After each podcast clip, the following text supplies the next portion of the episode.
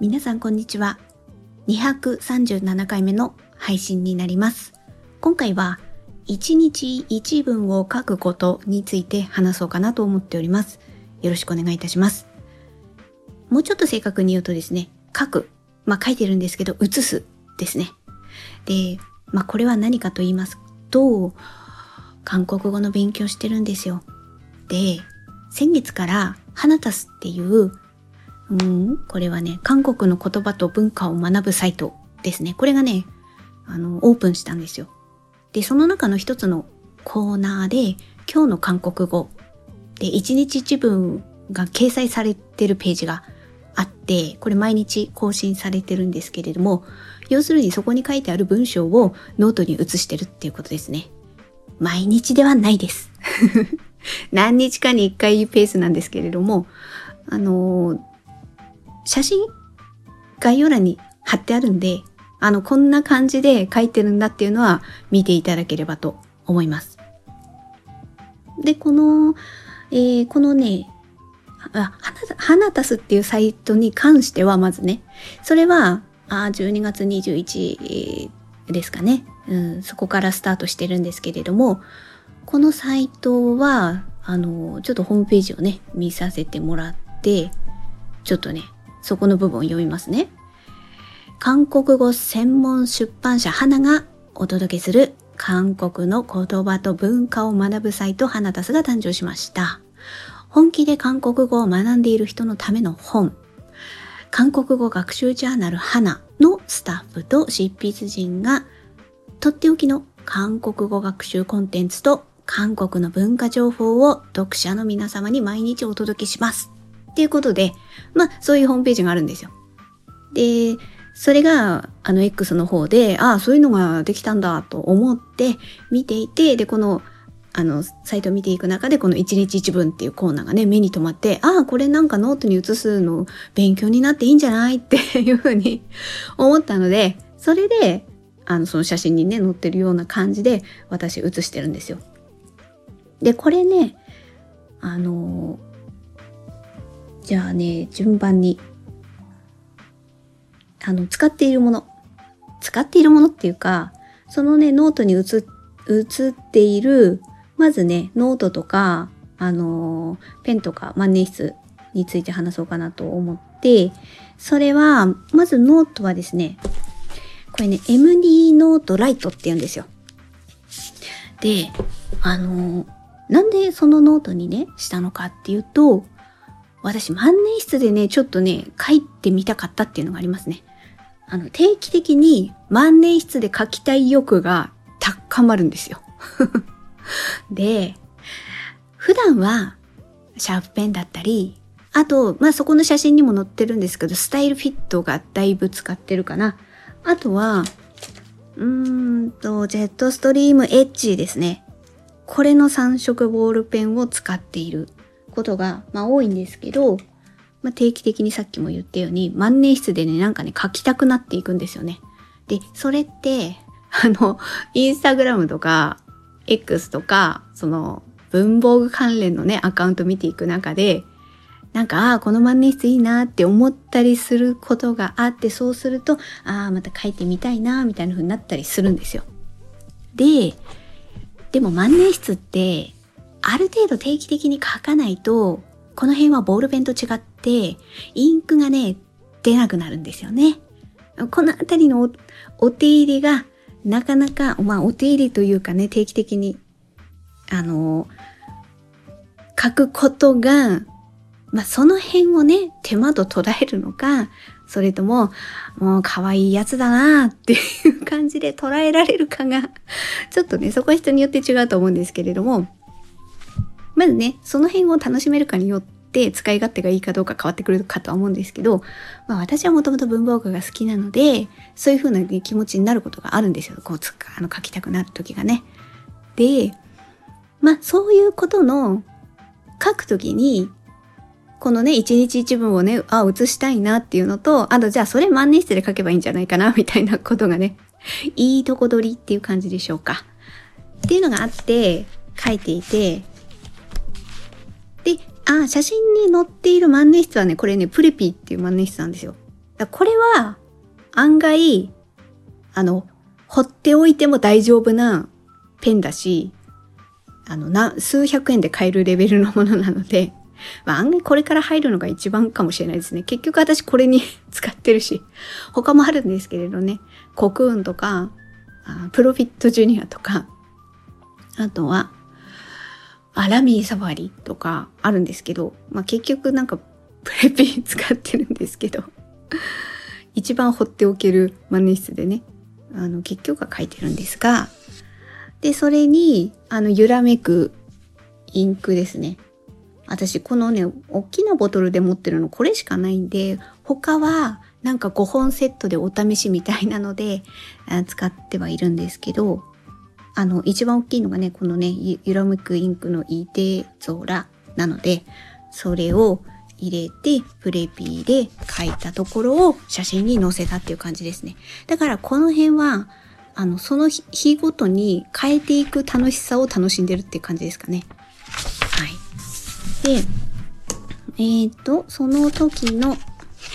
日本文、だから韓国語をその万年筆で書いて、あの、まあ、そのあたりは、あの、ローテーションしていかようにでも私の気分によって変わるんですけど、その写真に写したページに関しては、韓国語のところはこのプレピーで、そして日本語のところは、あスタイルフィットの、これ、ローズピンクだったかなはい。その色で書いてます。で、あの、他のページとかだったら私ね、ユニボール1とかを使いますね。というか、あえてこういうとこに使っていこうみたいな気持ちですね。それ万年筆ともね、まあ、万年筆はさっきあの、インクが固まっちゃうから、みたいなね。こういう習慣があると定期的に書いていくから、あえて万年筆を使うっていうのもあるし、あとユニボール1だったりすると、皆さんどうですか？あの限定色結構買ったりしませんか？あのね、こう、その戦略にね、載せられてね、ほら3本セットとか何本セットとかでもありますよね。で、限定でみたいになったりすると、ああ、この色いいな、みたいな風にね、買っちゃったりするわけですよ。そうすると、何本もね、増えていくから、まあその中でちょっと気分に合わせてローテーションして、あえてこういうところでね、使っていくっていうね、使い方を私はしてます。で、ノー、あれ？ノートの話しましたっけ？あのノートはえっ、ー、と、MD ノートライトですね。このノート。で、MD ノートって、このライトは48ページで薄いんですよ。薄くて3冊セットになってます。で、横罫線ですね。あの、これね、私基本は方眼がまず好きなんですけど、横罫線今回選んだんですよ。いつもは方眼が好きなのに。これはやっぱりね、韓国語を書くからとも言えますね。まあ、このあたりはちょっと人によってあの文字の大きさとか違ってくるので、あの、好みによるとは思うんですけど、私韓国語書くときってちょっとね、縦長になるんですよね。えー、これ、例えば、日本語で漢字でイメージすると、喜ぶっていう漢字。喜ぶって漢字だと縦長になりますよね。で、韓国語もそういうふうにね、縦に積んでいく あの文字がね、含まれてるんですよ。あの、漢字で言う辺と作りみたいな感じで、横の組み合わせももちろんあるんですけど、縦長になる時が起きて、多いっていうか、まあある程度あって、そうなると、方眼で入れるの難しいなって思うことがね、結構あるんですよ。なので、私はいつもね、方眼を選びがちな人なんですが、これは韓国語の文章を書くノートだと思って、ちょっと選んでみましたので、あえて横形線にしてみました。このね、形線だとね、あの縦長でもね、入るから大丈夫ですね。で、あのー、ライトの方ですね。MD ノートライト。こっちを選んだ理由っていうのは、あの、続くかどうかわからなかったっていうとこが実は大きくてですね、あの、MD ノートとなりますと、もうちょっとページ数が多くて、厚くて、一冊で売ってます。最初からね、それ買うちょっとね、自信がなかったので、ああ、続かなかったわ、みたいなね、風にね、思っちゃうと、なんかこれせっかく買ったのに途中から違うこと書くのもな、みたいなのに思っちゃう可能性があるので、まずはこの3冊セットのね、買って、それを1冊使って、使い切れたら、ああ、あの、厚めのね、ノートにしようかなとか、まあそういうことを思って、まずはライトから選びました。で、これね、ライトを選ぶことによってですね、あの、韓国語の、えっ、ー、と、私、あの、あ、ちょっと正式名称忘れちゃったな。今ちょっと探してきます。はい。今ちょっと、あの、検索してきました。私、あの、過去のポッドキャストの配信でですね、2024年の手帳について話している回があります。その中でご紹介したあの手帳なんですけれども、姫式365日韓国語を楽しむダイアリーっていうね、話をしてるんですけれども、この手帳の一番後ろに挟んでます。で、MD ノートは私は新書サイズを選んでいるので、薄いからまず挟めるし、サイズ的にも、このね、あの韓国語を楽しむダイアリーのちょっと一回り小さい感じなんですよ。なので、ちょっと挟んでおいても、あんまり違和感なく一緒にちょっと置いていけるっていうのがあるので、まあこのね、ノートの組み合わせは基本的には韓国語の勉強をするノート、あ、手帳っていう意味で、あのセットで。まあ大体テーブルの上に置きっぱなしにしちゃってますかね。さっとすぐ、あの、勉強できるようにっていうふうに思って置いております。それで、あの、これを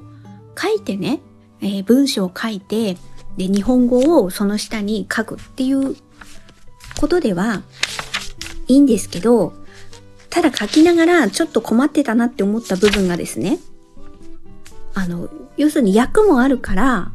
いいんですけど、ただ単語がわからないと、この単語に対する日本語ってどれだろうっていうのがね、ちょっとね、判断しかねるところがあって、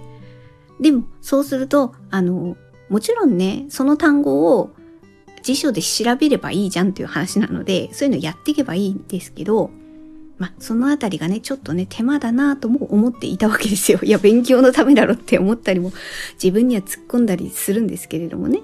で、それが、あ、あと発音ですよね。発音。そうそうそうそう。もともと知ってる単語だったら発音もなんとなくわかるんですけど、あの、わからない単語だったりすると、ハングルで読めたとしても、あの、こういう発音でいいのかなっていうね、自信がなかったりとかあったりして、で、そのあたりを、あの、今日ね、気づいたんですよ。あ、これブラウザの翻訳機能で調べやすいわっていうのね、今日気づきました。で、これ、いや、もうそういうのね、使いこなせてる人にとったらね、いや、そんなのっていう感じの 話だと思うんですけど、うーん、例えば、その一日一文のサイトに行って書こうと思っている文章の中の単語がわからないってなったら、まずそこをね、長押しして、まあこれスマホでも、私 iPad とかスマホでよく使ってるんですけど、うーん、iPad でもどっちでもいいんですけど、まあ単語を長押しして、範囲を指定して、そうするとこう、えっ、ー、と、メニューが出るから、その中から翻訳を選ぶと、その日本語、えっと、その言葉と日本語の対応して訳が出てくるんですよね。で、なおかつ、その単語の、あの、まあ、開いたね、画面の音声もタップすると聞こえるんですよね。いや、これすごい便利と思って。で、あの、この単語の訳を調べるんだったら単語ごとで見ればいいし、あとは一文をダーッと指定して、それで音声を聞くこともできるんですよね。いやー、昨日っていうか、いや、進んでるなって 思って、助かるなって思って、ああえてね、自分で何か打ち込んでね、他の辞書アプリとかで調べなくても、あ、こうやって長押しして指定して、翻訳って選べばやってくれんのねっていうことを、はい、今日気づきました。だからこれから、韓国語の文章だと書いて、翻訳をね、書こうと思った時に、あれ、この単語なんだっけ？なんだろうって思った時にね、そういう風にね、あの、一つ一つ辞書で調べて、それに対する単語のところの文をはまるようにね、あの、韓国語の下に日本語を書いていけば、あ、いいんじゃない？って、なおかつその時に発音まで聞こえ、聞けるっていうね、すごい便利っていう。ことが分かったので、それをちょっと、まあ、ご紹介というか、こういうことを楽しんでますっていうことを、ちょっとポッドキャストで、えー、話してみました。ということで、今回は、一日一文を書くっていうことについて、えー、話してみました。万年筆のね、インク固まるのもこれで予防できますし、ユニボール1の限定がたくさんあるものもこれで使うことができるし、あとはもちろん勉強にもなるからいいんじゃないかなと思って楽しんでおります。もしよければお聞きのプラットフォームからフォローしていただけますと嬉しいです。あとは概要欄にウェブボックスもリンクしてありますので、そちらの絵文字をタップしていただくだけでね、もう反応が遅れますし、あとは何か感想ありましたら、そこに、そこからお寄せいただくことも可能です。最後まで聞いていただいてありがとうございました。程よい一日をお過ごしください。スノーでした。